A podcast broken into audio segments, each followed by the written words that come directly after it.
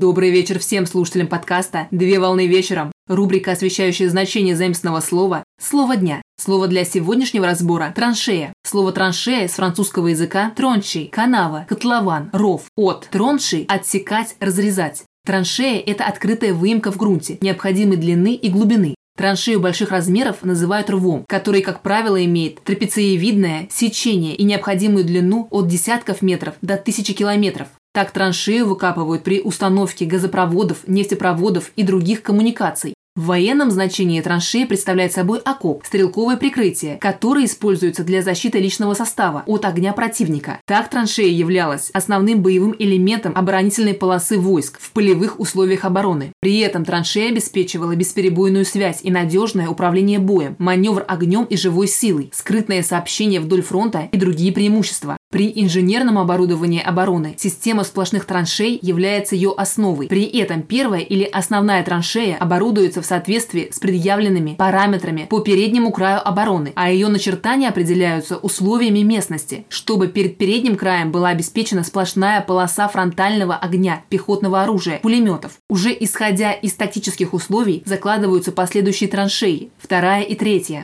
На сегодня все. Доброго завершения дня Совмещай приятное с полезным. Данный материал подготовлен на основании информации из открытых источников сети интернет с использованием интернет-словаря иностранных слов.